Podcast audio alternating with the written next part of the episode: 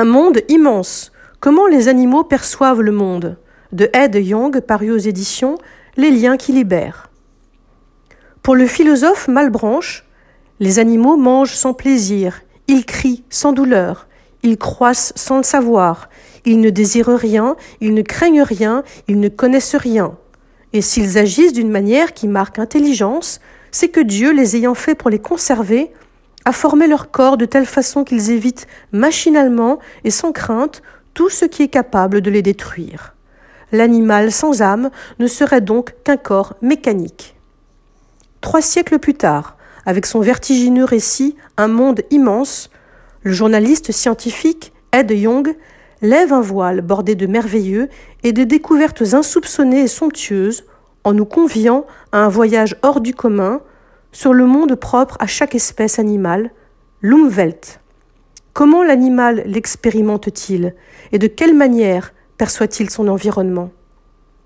Nous partageons cette planète avec d'autres êtres vivants et chaque espèce a une manière singulière de l'habiter. Ed Young nous invite à une immersion étourdissante et à investir cette multitude de mondes intérieurs comme autant de bulles sensorielles et de réalités alternatives et parallèles. Notre Terre foisonne de vibrations, de secousses, d'odeurs, d'images et de sons. Au fil des siècles, les biologistes des sens ont dû penser un peu comme des artistes, en laissant leur imagination éclairée s'adosser à la science pour nous révéler ce que nous ne voyons pas. Tout être vivant animal, insecte, poisson, particules ou grand mammifère, possède un monde propre à lui. Il y a plus de choses dans le ciel et sur la terre que n'en rêve notre philosophie, dit Hamlet à Horatio. S'il nous arrive de ne pas pouvoir sentir quelqu'un, le chien, lui, entame une véritable odyssée, dès lors que sa truffe au ras du sol le balade dans une variété insoupçonnée de sensations. Quand il renifle, il lit des biographies. Les éléphants, dont la vie est entièrement déterminée par les odeurs, sentent le danger, incarné par de jeunes chasseurs massailles, ou sont capables de creuser des puits en cas de sécheresse.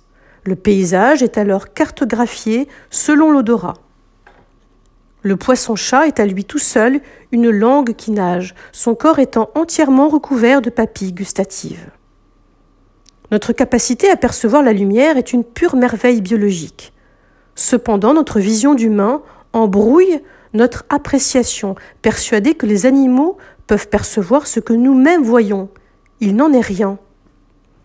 Le calmar, avec ses yeux de la taille d'un ballon de football, peut voir jusqu'à 120 mètres des éclairs de bioluminescence provoqués par le plongeon d'un cachalot quand celui-ci heurte des petites méduses.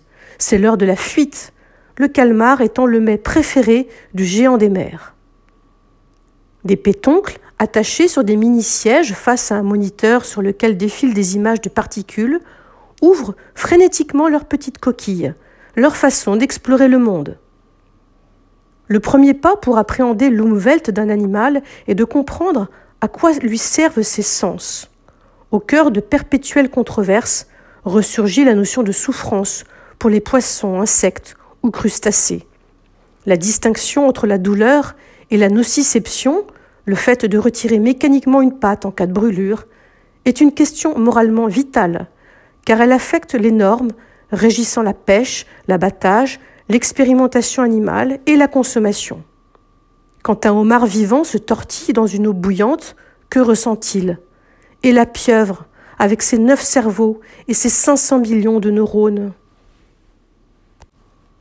Si l'écureuil terrestre supporte des températures extrêmes des deux côtés, la mouche, elle, coiffée de ses antennes, véritable thermomètre en stéréo, semble prise de folie avec ses vols chaotiques. Il n'en est rien. Elle utilise juste ses capteurs thermiques pour s'orienter. Le coléoptère, lui, pratique l'acte sexuel le plus spectaculaire du règne animal au beau milieu d'une forêt en feu. Le toucher reste l'un des sens les moins étudiés, et pourtant il convoque l'intimité et l'immédiateté, comme nous le montre la loutre de mer avec ses paumes de pâte effleurant différentes textures avec gourmandise. L'humain cartographie son monde avec ses rétines, la souris et le phoque avec ses vibrisses. Le poisson, lui, a un super pouvoir, insoupçonné. Une ligne latérale lui permettant de détecter de loin des informations essentielles à sa survie. C'est le toucher à distance. Pour rester en vol, un oiseau doit sans cesse ajuster la forme et l'angle de ses ailes pour lire le vent qui le porte. Sinon, c'est la chute libre. Le tétard, dans son œuf, arrive à distinguer les vibrations extérieures de mauvais augure et celles inoffensives. Il a un pouvoir d'action en utilisant l'information pour se défendre. Il a donc un Umwelt.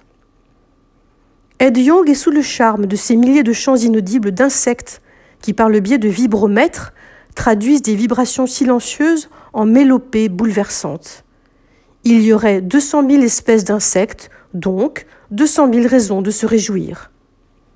Une araignée du Japon, nommée l'orbitel, ajuste la taille de sa toile en fonction de sa proie elle pense avec sa toile et en transformant la soie, elle transforme ainsi son esprit.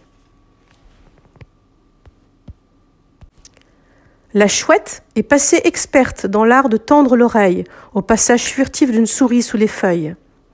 La mésange de Caroline accorde la hauteur du son de son chant durant le printemps et en modifie son tempo en automne. Des acousticiens ébahis ont pu entendre des chants de baleines au large de l'Irlande avec un microphone placé à 2000 km de là. Et tout à coup, le monde semble plus vaste dans l'espace et dans le temps. Les éléphants se saluent par le biais d'infrasons se propageant dans l'air africain. Un rat, chatouillé par un humain, émet des gloussements ultrasonores à des fréquences inaudibles pour nous.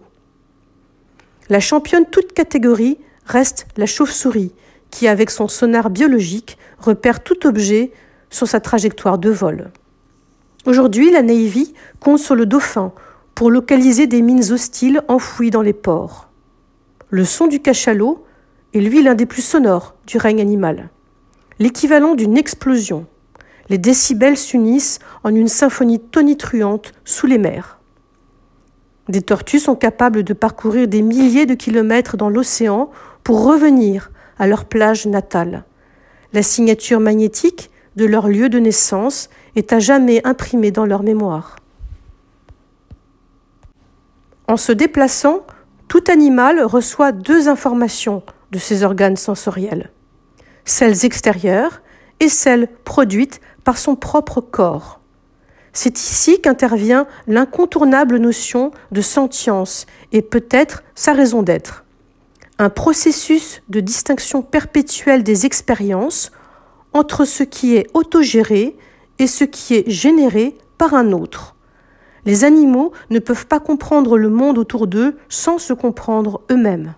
Le monde sensoriel d'un animal n'est pas distinct de son corps, c'est un tout. Cet ouvrage limpide, foisonnant et scintillant nous révèle des merveilles. Il embrase notre conception de toute vie sur Terre. Or, cette ère géologique qu'est l'Anthropocène, définie par l'ampleur de l'action humaine, génère une pollution sensorielle terriblement perturbante pour le règne animal. Si la pollution lumineuse est par endroits si dense qu'elle en éclipse les étoiles, la pollution sonore, elle, fausse les trajectoires d'oiseaux comme les itinéraires des cachalots. La pollution affectant nos sens est la pollution de la déconnexion. Elle nous détache du cosmos. Elle noie les stimulus qui relient les animaux au monde autour d'eux et aux autres animaux. En rendant la planète plus lumineuse et plus bruyante, nous l'avons fragmentée. En rasant les forêts pluviales et en blanchissant les récifs coralliens, nous mettons en danger les environnements sensoriels. Cela doit cesser nous devons préserver le calme et sauver la nuit. L'espèce humaine, en se propageant à vitesse grand V, a provoqué un silence sismique en bouleversant l'équilibre du monde. En homogénéisant les territoires, en les privant de diversité, nous courons le risque de voir chaque jour des espèces disparaître. Nous privons de sens ce monde qui nous entoure. Prendre conscience que nous partageons cette planète avec d'autres êtres vivants nous oblige à un questionnement fondamental, à un changement de paradigme. En normalisant la normale et en acceptant l'inacceptable, nous nous rendons coupables l'éternité de l'appauvrissement de la vie sur Terre. Le monde sauvage doit revenir à notre portée de regard et de toucher. La nature n'est en rien séparée de l'humanité. Si l'électricité est aux poissons ce que les échos sont aux chauves-souris, les odeurs aux chiens et la lumière aux humains, c'est que le cœur de nos Umwelt diffère de beaucoup. C'est bien là toute la magie qu'il nous incombe de ne jamais briser. Cet ouvrage a reçu les ovations de lecteurs électrisés, partant de chatoyance et de poésie. La splendeur se cache dans les détails d'un monde immense. Immense car il nous invite à retrouver de l'imprévu poétique dans le familier, du sacré dans le profane, du sens par l'essence. Notre plus grand talent sensoriel est de se pencher sur le monde des animaux, et nous sommes la seule espèce capable de le faire. En nous invitant dans leur univers, nous recevons cette bénédiction, même si nous ne l'avons pas méritée. En prenant conscience de la particularité et de l'incomplétude de notre perception, nous l'enrichirons. Faire toute la place à la sensibilité non humaine et aux autres espèces pour envisager un monde qui aurait encore plus de sens, telle est notre ultime mission pour infléchir la trajectoire inquiétante de notre avenir pour le moins incertain.